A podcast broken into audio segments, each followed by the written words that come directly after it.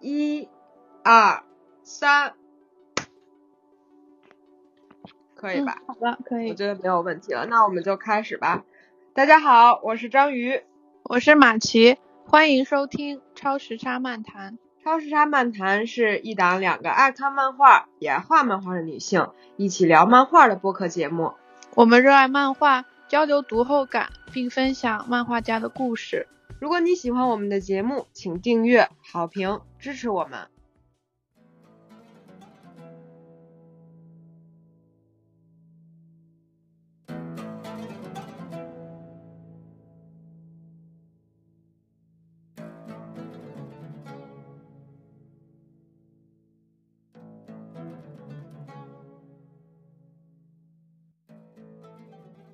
我们讲一个非常著名的，就是在漫画市场上也是非常著名的一本书，叫做《摄影师》，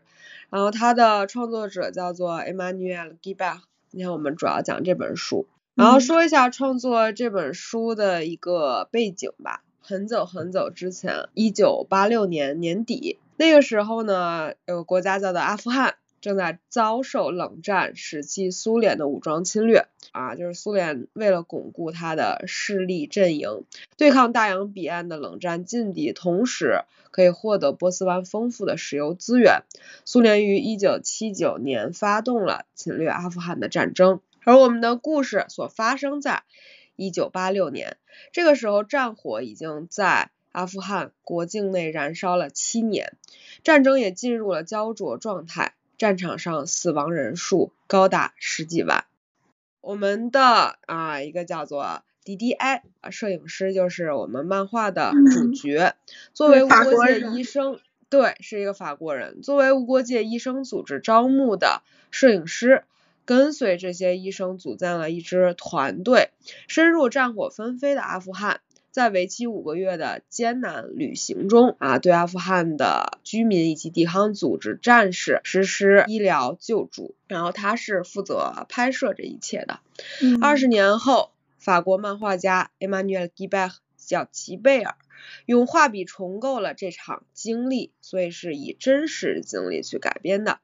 以漫画和照片交叉叙事的方式创作出这本纪实题材的图像小说回忆录，就是我们今天要讲的《摄影师》。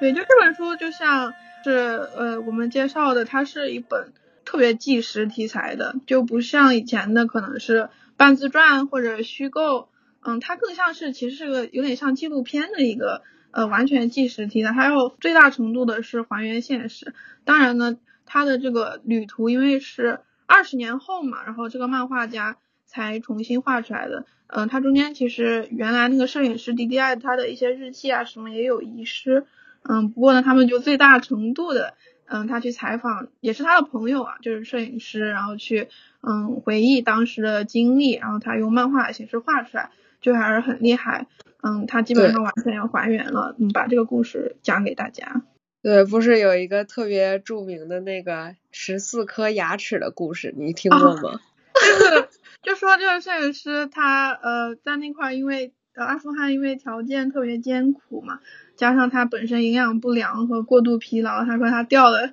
就是从那个阿富汗回法国以后掉了十四颗牙，是这样吧？对，就是一九八六年他去嘛，他的第二年就一九八七年回到法国，而且从通过就是摄影师这本书的记载可以知道，他一个人在大山上 躺了好久好久，差点死掉。对，所以说条件特别的艰苦。啊，身体也特别不好，然后后来回到法国之后，就是一九八七年的时候，整整掉了十四颗牙齿，而且是一起。人一共有几颗牙？感觉基本一半都掉光。就是你真的能感觉到身体在极端的那种环境下，它做出的那种反应吧。然后呢，后来就是因为 D D I 跟 Emmanuel 不是好朋友嘛、嗯 d D I 他的这个啊、呃记录的故事，他拍了四千张照片，可是最后他在法国的那个报纸上只刊登了六张，其实他本嗯。人也觉得遗憾，所以他把这种遗憾跟他的这个密友，就是他的好友 Emmanuel Guibert 讲了之后，但是当时我觉得两个人应该就是 Emmanuel 就是作为一个听众，他并没有想把这个作为一个故事去创作，而是在二十年之后，然后他想再重新讲述这个故事，我觉得还是就是就还好他我觉得有重新，他们有重新把这个故事讲出来，要不然很容易就被对。历史遗忘了。我觉得是一个很重要的故事，它非常值得被别人看到。对，同时还有就是你还给我发了一个，嗯，他这本书的一个纪录片嘛，纪录片，嗯，对我也看了一下，就是纪录片，呃，因为是影像资料嘛，确实特别直观，能感觉到，天呐，就是那里的战火纷飞的地区，那个条件之简陋，然后他们那个旅程之艰辛，真的是翻山越岭。我就觉得有点像《西游记》的那种感觉，就特别艰苦。对，然后我一下就对他的这个身体状况的这个就有了特别直观的认识，确实不是一般人能做的事情。对，就是海拔四千米的高山吧，然后他们要爬，要爬四十多天，而且还是要趁着黑夜去爬。对，因为当时他就是战争期间嘛，这个无国界医生他们其实是中立的态度，所以战争两方苏联还有阿富汗就是受伤的任何人他们都会救治嘛，但因为他们是中立的态度，所以其实也是嗯挺受攻击的。你像那个主要的交通要道其实是被政府军还有俄军封锁着。然后这些医队，呃，他们带着很多的医药设备，还有还有人力，他们如果走大道的话，肯定会遇上军队，所以他们就是选择走山路。走山路，他们还怕遇到可能会有当地的抢劫啊或者绑架，所以就是一路非常小心，还有的时候会遇到地雷啊什么的。翻山越岭，然后他们想要把这些药品带给当地真的需要帮助的人，然后他们的医生就是这些发达国家的法国的医生，他们去很穷的地方去进行一个治疗，然后包括他们会去训练当地的一些阿富汗人做一些基本的医疗的培训，就他们的使命其实是特别，嗯，挺了不起的。但是这个旅途就非常非常的艰难。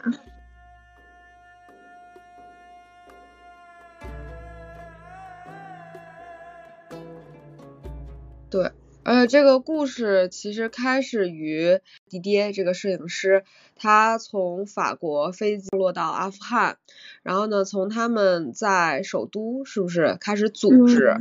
无国界医生就是讨价还价，然后我先要购买，就是路上的马呀马呀、驴子呀。所以我觉得这本书它厉害的在于，它不仅仅只讲述他们这个旅程，或者是嗯呃阿富汗的病人，而是他探讨了更多就是人跟人之间的这种本质，然后文化差异、人际关系，阿富汗的整个社会，然后包括跟随他们一起的还有那个圣战士，嗯，对，因为他们要靠阿富汗的那些战争的人去保护他们，然后度过这个行进路线的嘛。所以说他们和圣战士之间的这些关系，因为是很复杂的，就不是对是很复杂的。对对对，然后还要加上他自我探索的等多个层面的这种主题，所以我觉得它其实很嗯有趣。你读的时候，你会觉得它给传递出就是那种人文，然后包括文化，就是那种很丰富的感受。嗯，但是它同时也是一个很好读的故事，它并不是很晦涩啊什么，它还是嗯按照时间顺序，我觉得读下来还是挺顺的，一个有点像一个旅程的这个故事。那我来介绍一下，就是这个书其实是有两个，可以说是有两个作者嗯合作完成的，一个当然是这个故事的本人经历的本人是 D D I，他是法国的摄影师，另外一个是法国的漫画家叫吉贝尔，就他是负责这本书的绘制方面的。然后呃，当然这本书它就是结合了照片和漫画，然后照片方面就直接用的是 D D I 拍摄的这些嗯胶片的原片放进去，然后画画绘画的嗯部分是由这个漫画家画的嘛。吉贝尔他的嗯，他是一个怎么样的漫画家呢？他是一九六四年，然后生于法国巴黎。他在二十世纪九十年代法国新漫画运动中崛起，成为少有的既受广大读者欢迎，又得到专家和评委青睐的漫画家。他曾获漫画界诸多重要奖项，并在二零二零年得到了安古兰的终身成就奖。然后我去查他的漫画作品，我发现他的漫画风格。就是非常多变，因为他多，嗯，对他画工很好，所以他可以驾驭。其实从那种特别特别写实的，嗯，他有画过跟就是反纳粹有关题材，就特别高度的去写实的，然后到他呃画了一些就是像儿童卡通那种，嗯，卡通片一样的那种风格。他其实这个两个风格之间很多不同的，他都可以驾驭。然后他最出名的作品呢，有摄影师，就是我们今天讲的这本。还有一个就是一个系列叫阿兰系列，就是他呃和一个美国二战老兵叫阿兰，他他们是朋友，然后他就听这个老兵，那个老兵比他大三四十岁，但他就听他二战的经历，觉得特别有意思，然后他听着听着他就说我们来画本书吧，然后他就通过那个呃阿兰的回忆，他其实也是画的阿兰的故事，把这个老兵的故事画出了一整个系列，比如说有阿兰的战争，然后阿兰的初恋。还有阿兰的童年等等，也是非常好看。对，对，我发现他真的很善于倾听周围的人，然后对，能感觉到他是一个，就是还蛮喜欢对听别人的故事，就自己就消失在别人的故事里的那种。然后至于那个 D D I，就是这个摄影师本人，他是一九五七年生于法国，嗯，他是学生物学和呃药学毕业的。但是呢，毕业以后他非常喜欢摄影和四处旅行，去结识不同的人和文化。嗯，他就是他的人生中，他作为摄影师，他去过很多国家，比如说阿富汗、斯里兰卡、智利、呃柬埔寨等国。然后他的摄影作品就发表在法国很多的报刊杂志上。嗯，他一生中他去阿富汗有八次。嗯，之后他也出了一本书叫《阿富汗之旅》，全部都是。他专门拍摄的就是阿富汗的照片，以及这本书就是摄影师是他和他朋友吉贝尔完成的。嗯，不过在零七年的时候，他因为心脏衰竭病逝，就是享年四十九岁。我觉得这也跟他过于疲劳有关系吧。对，反正就是其实还是挺早的就去世。挺早的，英年早逝。是的，你像这本书，就摄影师，我们为什么去讲他？因为他在。嗯，图像小说在漫画的历史上都是非常重要的一本书。然后它在法语世界，就光光只是嗯讲法语的这个世界，它就卖了二十五万本。嗯，其实是非常非常高，就是销量是非常高的。然后也被纽约时报啊，就是常年评为最佳销售的嗯图像小说。然后它也被翻译成十一种语言，就在国际上都很有声誉。然后我们中文对吧，也有中文的版本。嗯，我觉得他在图像小说界可以说是特别有名。就只要你看图像小说，无论你看没看过他的故事，你一定听说过。而且他的书基本上都是那种比较精装的。那它特别开本特别大，一般漫画不会有那么大的开本，挺贵的。哦。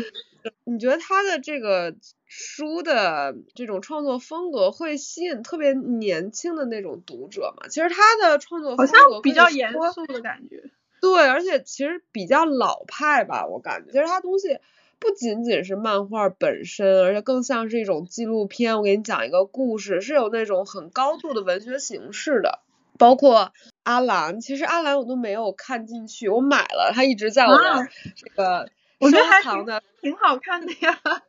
收藏的书架中。但是我觉得有点，因为他的风格，他的创作风格，我觉得蛮写实的，就是画阿兰。中规中矩的感觉，就是很像新闻报道，它不是很艺术，可能不是特别偏个人特别风格吧。对，然后呢，可能也不够主观，就是对我来说不够主观，而他经常是用那个照片。照片去那种拓印的方式去做，所以说以至于它的场景也都是有那种照片的那种静止的感觉。嗯，他的书，然后他的表表现方式其实是非常缓慢，比较有诗意的。所以我觉得可能年纪呃稍微大一点或者有一定阅历的人会特别喜欢他的书，而且他的书我觉得也蛮有那种收藏价值的。嗯，就是。一个人的书柜里，我一定要放一本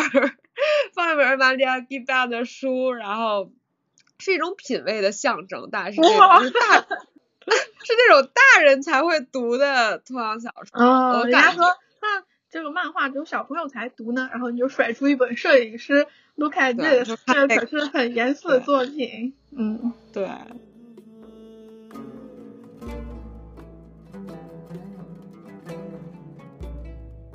整个书呃一开始就说到嘛，它是战争期间就是苏联阿富汗战争，就这个战争，嗯，特别简单的说，就是说非要简化的说，就是其实是苏联去入侵阿富汗，然后长达十年的一个战争。因为其实阿富汗这个地区它是山地为主，特别难攻的一个国家。然后当地的我们说那个嗯圣战士，其实就有点像是游击队，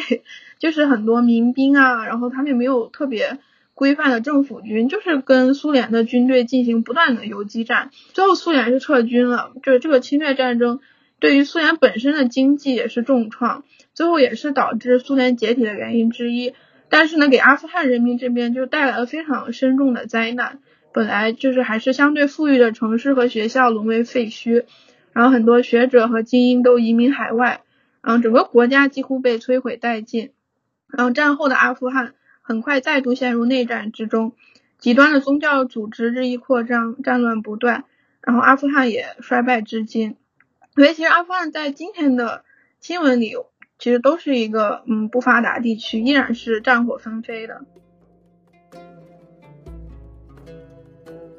吴国界医生就是 MSF，是一个独立的国际医疗人道救援组织。其实我们在之前的那个书里面提到过，对不对？盖的那个盖先生旅行 里头，他老婆就是一个呃 MSF 的一个工作人员，他就跟着他老婆到处跑。对他呢，这个组织致力于受武装冲突啊、流行病啊、疫病啊、天灾影响啊，为这些人群提供紧急的医疗援助。无国界医生只会基于人们的需要，不受种族啊、宗教呀、性别或者政治因素左右。就像他既救助阿富汗，也救助苏联人，所以说战争不会左右他们的判断。这个组织是一九七一年由法国巴黎一群记者和医生成立的，现在已经发展成一个全球的运动。然后呢，它的总部是在瑞士的日内瓦。是的，就它是还挺有历史的，包括现在在各个国家，其实它都招募记者，然后招募医生，嗯，很了不起的一个组织。它很多就是靠捐款。对，其实他们的旅程非常的艰辛，如果没有人道主义的这种思想作为支撑的话，他们是完不成这个旅行的，因为他们深入的地区要么巨穷，嗯、啊，要么特别危险，所以说他们需要非常强大的一种信仰的能力，就是对人的这种关怀。对，就是嗯。漫画里头，我记得那个医生他们就说，有一个医生他就说，嗯，他在这种地方工作，呃，虽然说收入啊什么肯定不比他在法国的高级诊所得到的那种收入多，但是他获得的那种成就感，就是他在特别需要呃医疗援助的地方，他救一个人，跟他在法国的高级医院救一个人，那个分量完全不一样。就是他说这个工作虽然又辛苦又危险。但是给他带来的成就感是特别大的。对，而且我觉得就是最好的一点，也是他们，就是他们会教当地人一些基础的医疗常识，然后让这些当地人成为医生，可以一直就是去延续这种帮助。是的，就是授人以渔嘛。那他们毕竟不可能一辈子都待在那里，还是相对有限的。所以我觉得就是对这个地球来说，他们真的很重要，特别伟大。嗯。对，很伟大，嗯嗯。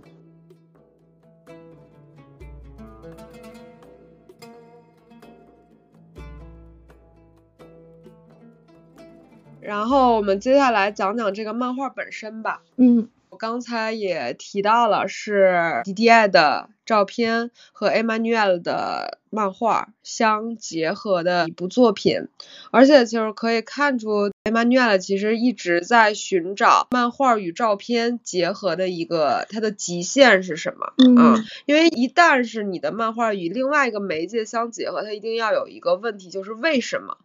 我这么做？我为什么不把所有的漫画画成漫画，而非得要用他的照片？可是这本书厉害就在于它真的。达成了一加一大于二的这个效果，然后呢，后来我就对这个呃漫画的整个的语言进行了分析，下面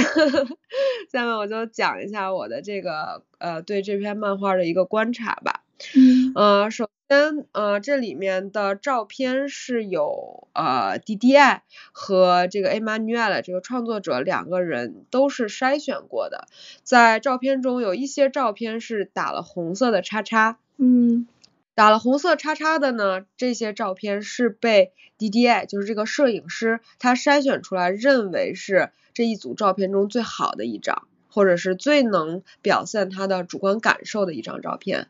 啊，而呃，Emmanuel 他的漫画技术呢，其实很有意思啊，是主要是技术对话，然后以及推进这个漫画叙事的一个作用，嗯，何时用照片，何时用漫画，就是要思考这两件事的作用。漫画的作用呢，就。串联这些照片，让故事更加的完整。而照片的作用呢，就是放大可能 D D I 想告诉我们的一些比较主观的他个人的一些视角啊。所以说更有意思的是，漫画成为了客体，而照片成为了一个抒情或者表现感受的。你觉得他这个漫画的部分其实是有点铺垫，就是每次要有一个特别重要的。场景或者一个照片的时候，他其实会用画来铺垫。在这个漫画叙述过程中呢，它的那个文字部分是用第一人称的描述，它其实是比较有主观性的，这有点像是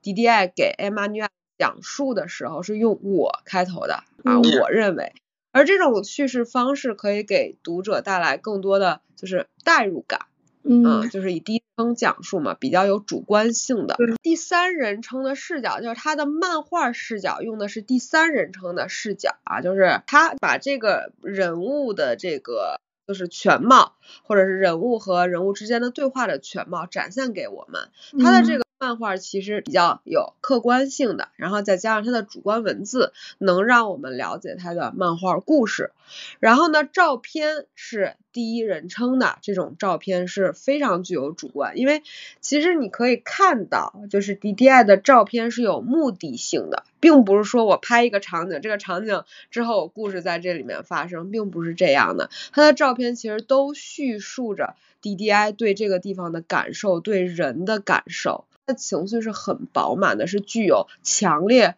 主观性的，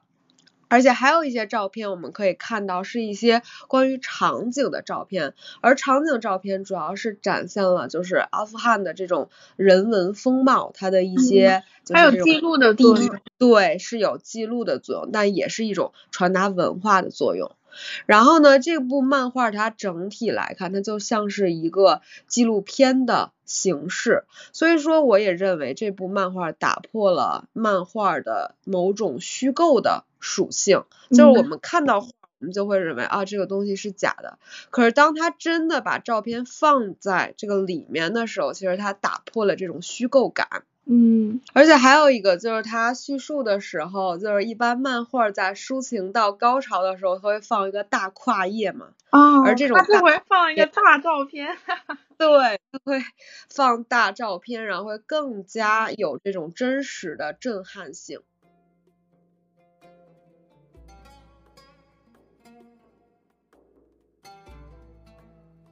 之前马奇也稍微提到过，就是 Emmanuel Gibek 这个漫画创作者，他其实是想隐藏住自己的。而我又在探寻，就是在我读的过程中，他这个漫画中，他属于 Emmanuel Gibek，他的他的地方又在哪儿呢？我希望能找到一些属于创作者的细枝末节，所以我真的有努力的去寻找。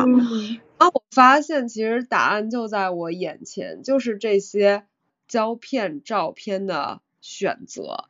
嗯，其中一种我们知道，我刚才讲到了那个打叉叉的那个照片是 D D I 的选那么没有打叉叉的照片，我认为就是 Emmanuel g i v e c 的选择。嗯，对，而他把这些已经被摄影师认为是不重要的照片，他把它们连续的放在一起，让这个读者感受到这个时间在胶片中的流动。所以我认为这个是他的漫画中的一个创举，其实而是他的创造。我没有看过其他的其他的漫画有这种表现形式，把整个胶片放眼前。对，因为其实漫画的格子它本身就是一个时间的流逝嘛，只不过是漫画家有意他可以嗯选择那个时间的单位是长还是短，但是那个胶片它就是连续的。时间很快这样流逝，其实很像就是漫画的格子，只不过它是拍下来的。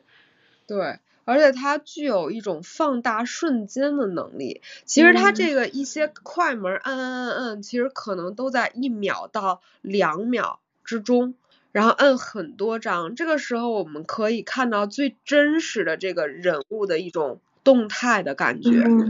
同时也增强，就是他这个也是有目的性的，也增强了这个人物，就是我们就仿佛我们真正的见到他的一样，就这种真实的感受啊，对，所以他一个有一个放大瞬间的一个能力，而且他的这种主观照片同时也是叙事的，其中有一个我印象特别深的就是那个领队叫做朱丽叶，是那个金发的，他。每天早上，就即使是最风尘仆仆的那种时候，他每天早上也会雷打不动的梳头，是是，而且也会挺爱美的，还刷牙，还戴耳环，对，刷牙戴耳环，而且还是一个女领导。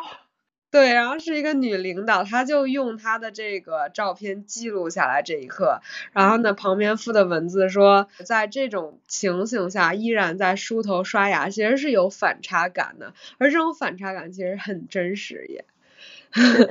他还记录那个照片里那个阿富汗一个很穷的男人，他都没见过女人梳头，他都就是对，然后呆了，他就看着朱丽叶梳头，结果呢，摄影师看着他们两个。把这个事情给记录下来，然后漫画家看着这个照片，然后把这个漫画画出来。就其实里头有好多就是视角在看着。对，所以我一直认为这本书是一本很适合收藏的书。嗯，就它你越读，你会感受到的东西其实越多，或者是越强烈。它的这种题材早已经超越了一部普通漫画给你的那种情感的。承载或者是文化的承载，这也是我认为为什么这部漫画能就是有这么高成就，然后以及受这么多欢迎。那喜欢这本漫画的，还真不一定是只是喜欢漫画的人。嗯，是的，他我觉得他那个纪实的真实的属性，就给予他他非常大的一个力量。对，无论是对摄影感兴趣的，然后对异国文化感兴趣的，对对战争。感兴趣的或者对漫画感兴趣的，他的书会吸引一大批的人，就是有文化阶层。嗯，是的，是的。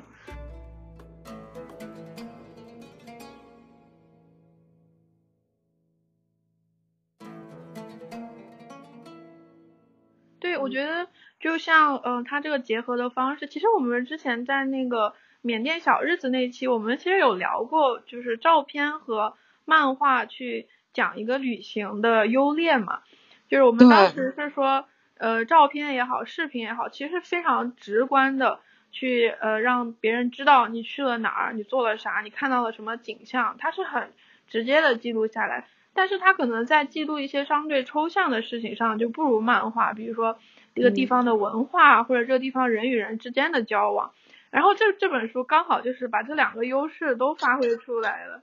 他和当地人交往说了啥？他这些其实是漫画嘛，但是特别直观的，比如说路上看到一个阿富汗的老人留着长胡子，他就给你直接拍下来让你看，然后我我们就觉得啊，好像自己亲临其境一样，就结合的特别好，而且确实就是说一个照片它可以抵得上一千个词汇嘛，就是照片的那个冲击力还是还是相当大的。照片其实是我们没说，它照片是黑白的嘛。然后它的漫画是彩色的，所以它其实有一个黑白照片和彩色漫画的一个对比，就视觉上特别明显。我觉得这个处理还挺有意思的。就是有一个片段我也印象特别特别深，就是这个故事的高潮，他被人骗了嘛，然后他困在雪山，他躺在地上，他没有力气。这个时候他看向天空，同时。就是一个仰视的，看到自己的马，然后在那一刻他按下那个快门，是一个和死亡临近的一张照片。这摄影师真是太敬业，人一般要死的就 已经绝望，他要死的他他在漫画里头说我要记录下给别人看，这是我死去的地方，而且能从这个漫画中你能感觉到。他真的是非常爱摄影，他一直提到就是，比如说自己的相机的一个防光罩给掉了，然后他就心痛啊。包括他一路上会给好奇的人解释，就是相机的原理啊什么。然后他特别在意自己拍的照片，他因为他是胶卷嘛，他其实不能说当下就知道自己拍的好不好，所以他也其实是导致他为什么要那么早离队，他就很想。任务已经结束了，我很想回法国，我把这个照片冲洗出来。然后他就擅自脱队了，因为领队说我们还要再耽搁一会儿啊什么的。然后他就擅自在他其实不是很了解当地的文化，然后第一次去阿富汗也不太会说当地的语言的情况下，真的就是很任性。我觉得其实挺没有考虑周全的，就离队了，就带着四个当地的农民，然后就翻山越岭，结果。中途中被抛弃，然后中间差点就相当于说他死，差点就死在雪山上。他的马最后其实也累死了嘛，就是很辛苦，差点就没命了。结果他回到那个首都的时候，人家一开始的那个女领队朱丽叶其实也就比他晚了一天。就他为自己的这个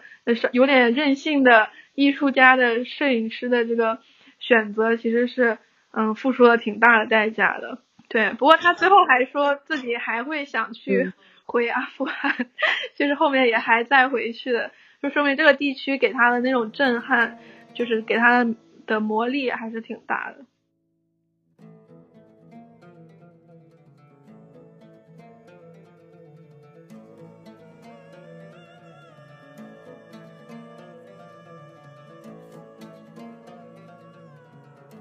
还有一点，其实我也想讨论。我在看这本书的时候，我会特别的思考，为什么 D D I 会选择这张照片而不是另外一张照片？因为其实是很多个瞬间嘛。所以在这个照片的筛选中，你也能看到 D D I 对对美的这种他的一些想法。什么样的照片是成功的照片？什么样的照片可能我认为是失败的照片？这些也是我看进这个漫画的一个特别大的原因。我很喜欢看他作为艺术家的一个视角，他到底想表现什么？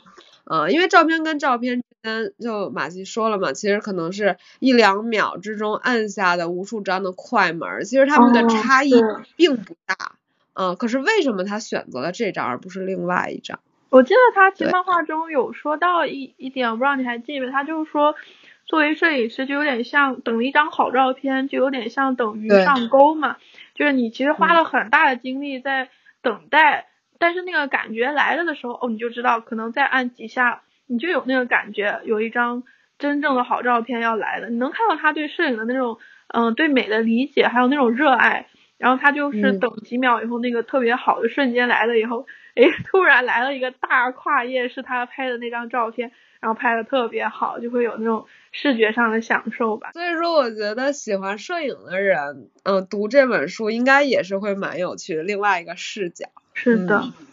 那就是你看这个漫画的时候，呃，你有没有印象比较深的人物啊，或者情节？像你刚才说的，就是故事高潮嘛，就是他差点死掉，那个就是我相信每个人看了肯定都会印象深刻。就你还有没有别的？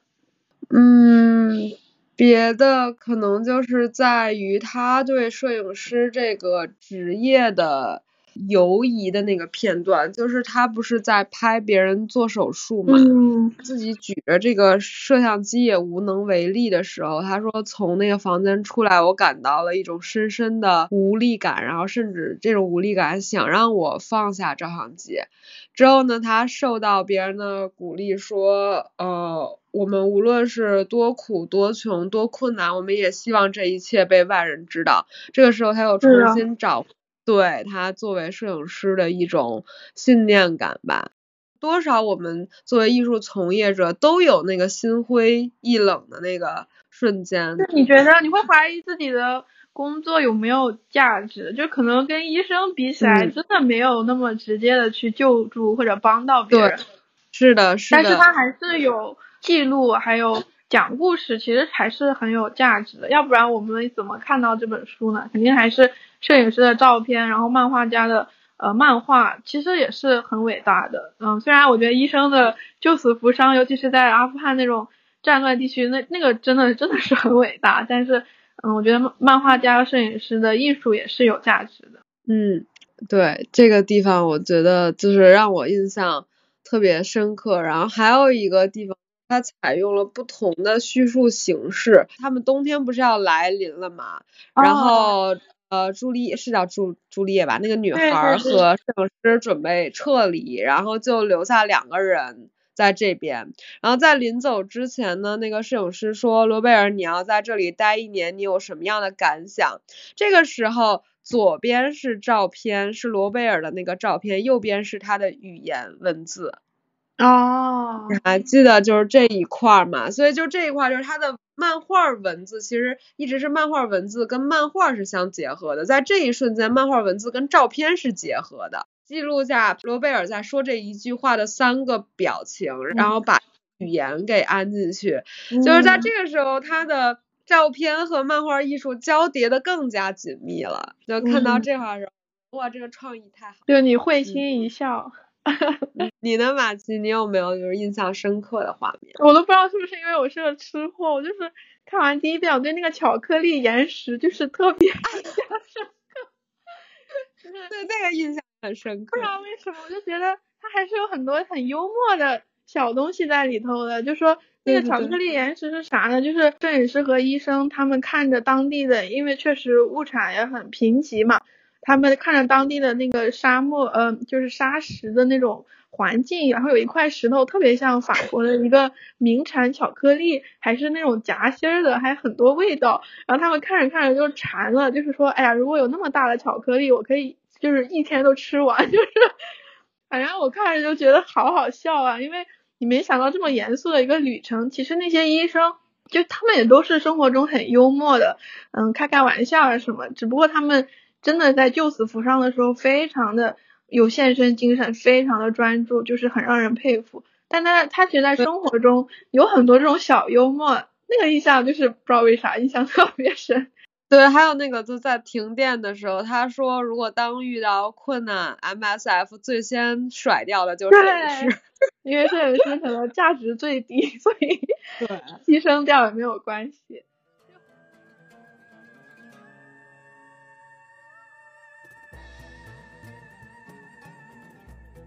还有一个印象挺深的，就是一个医生，嗯，忘的是约翰医生还是罗贝尔医生，他反正就说自己为什么宁愿这么危险、这么艰苦也留在阿富汗。他就说了一个故事嘛，他就是说那个呃他们在那儿做手术，然后村庄里的人给他们带来面包，一开始面包还都是嗯就是真的面包，然后越到后面那个面包里的土越来越多，到后面简直就不能吃了，就像石头一样。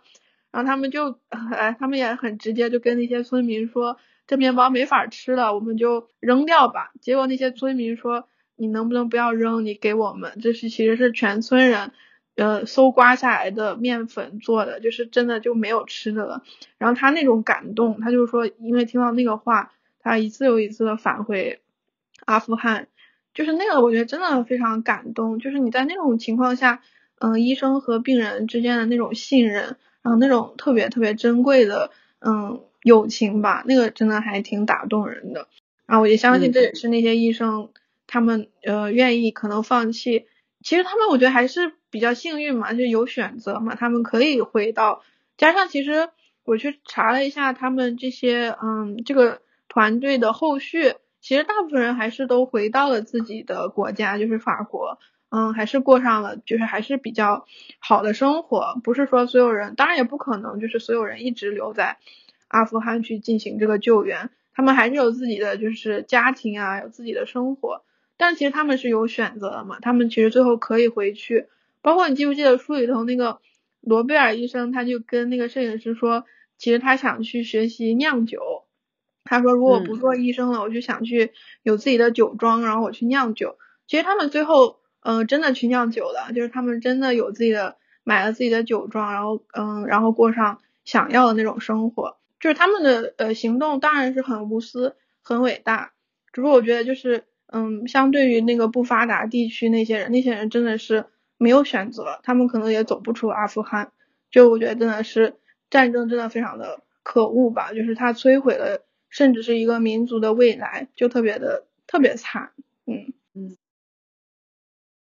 马杰，我们要不要说一说这个漫画的这个绘画风格呀？你有没有觉得特别像丁丁？确确实。嗯，不是一会儿就是就是现在要讲这个嘛，然后我就打开，就一瞬间那个画面出来，我就觉得我，太像 X 了，就是那个丁丁的艾尔热的那个画面，那个颜色在它其实呃场景是参考照片还是挺多的，就比较写实。对。对，比较写实，因为丁丁也是比较写实的场景，然后再加上比较卡通的人物嘛，我就是我觉得如果他们漫画里头还提到丁丁了呢，那丁丁的作者他也不是说真的去过那么多地方，他很多地方其实是根据照片啊听到的一些传说。对，就是如果没有看过《丁丁历险记》漫画版的话。就是我觉得可以看一下，然后对比一下，就是我觉得实在太像了那个。嗯，我觉得丁丁的风格估计影响了人不止他一个，就是影响非常多的，嗯，法国地区的绘画者。而且他用的那个色彩也是平涂的嘛，因为它的线条其实是比较复杂的，所以如果再用复杂的。颜色的话，可能就会冲淡这种叙事的感觉，就会让人只注意他的人物嘛。所以说，他用一个平涂的方式，然后和就让人物跟背景相融合吧。然后首先要肯定就是 Emmanuel g i b e r 这个创作者，他的画的技术是毋庸置疑的。嗯，对，基本功特别好。嗯。画面印象比较深的就是他在血液中打了他的马嘛，他就是完全就是剪影黑影的嗯处理方式，但是造成的那个效果就特别震撼。总之这本漫画就是非常好的一个学习，就是还有如果喜欢纪实题材，就是特别好的一个嗯可以值得收藏的一个版本。嗯，然后如果就是对战争，包括其实嗯。我们没有特别细讲这个战争的原因啊什么，但是其实书里头其实有提到战争对一个地区造成的影响，包括战争里头各种势力它之间比较复杂的关系。嗯，它其实是挺挺反战的，我觉得是挺反战的一个作品。你看了以后会对战争的那种伤害性、复杂性，嗯，包括无国界医生像这种非营利组织他们所做的行为，都会有更深入的了解。同时呢，他也是。从一个摄影师他特别个人的角度，比如说他还有就是说他给他女朋友写信嘛什么，就是虽然不是说很多，但是他还是有挺多，只只是从一个人他特别个人的，嗯，一个外来者的角度去看阿富汗这个国家，它有一些文化上的冲突啊什么，就是它很丰富，然后也也挺有深度的，我觉得这是我嗯喜欢这本书的原因，嗯。然后它的风格画风格非常的细腻，线条流畅，色彩明亮。它用非常富有细节的这种笔触吧，和有表现力的。上展现了阿富汗的风景、人物和文化。摄影师这本书还探讨了人类的本质、人际关系、文化差异以及自我探索等多个层面的主题，可以让读者在阅读过程中得到很多的启示、感想和思考。对，喜欢摄影的朋友就应该会更喜欢这本书，因为有很多很好的照片。对，OK，那我们今天就到这儿啦。好的，那就拜拜拜。